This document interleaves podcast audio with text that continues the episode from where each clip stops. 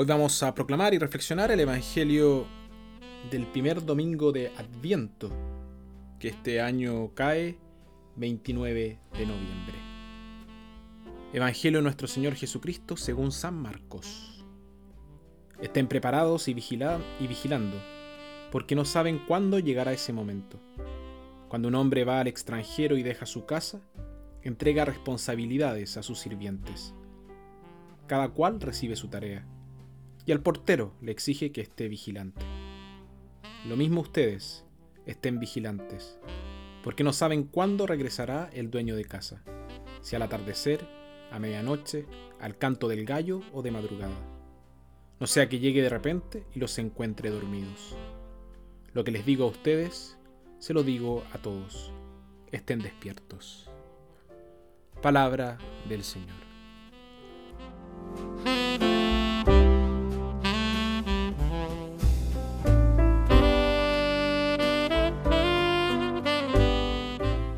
Tres veces en el pasaje del Evangelio de hoy Jesús le pide a sus discípulos a permanecer despiertos o vigilantes. Este llamado a permanecer despierto también está dirigido a cada uno de nosotros.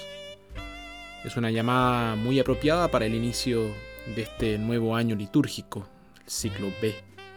Durante esta cuarentena me he tenido el tiempo de poder reflexionar un poco y de darme cuenta lo importante que es la rutina, los hábitos, en nuestras vidas. Muchas veces nos quejamos tanto de la rutina, pero muchas veces la rutina puede servir, o los hábitos, para muchas cosas. Dicen que las golondrinas, por ejemplo, regresan exactamente al mismo nido cada año.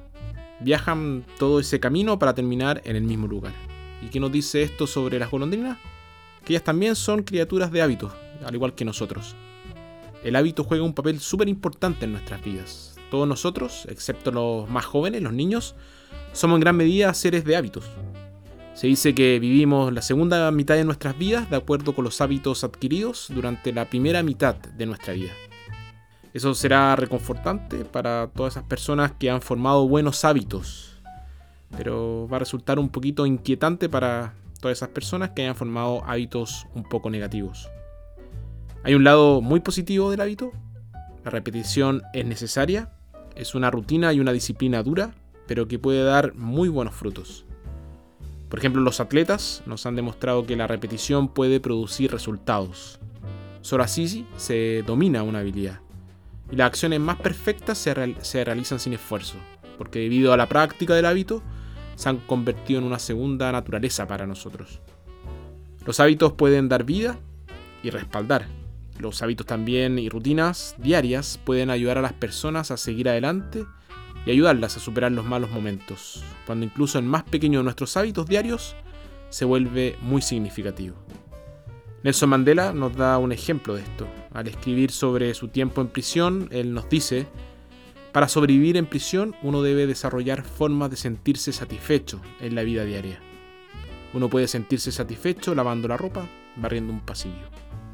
Pero hay un lado también que es muy negativo del hábito.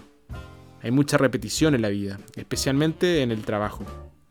Como resultado de hacer las mismas cosas día tras día, nos metemos en la rutina y terminamos haciendo las cosas simplemente por hábito. Y esto da como resultado que las cosas se hagan con la mente ausente y de una manera casual y muy poco reflexiva.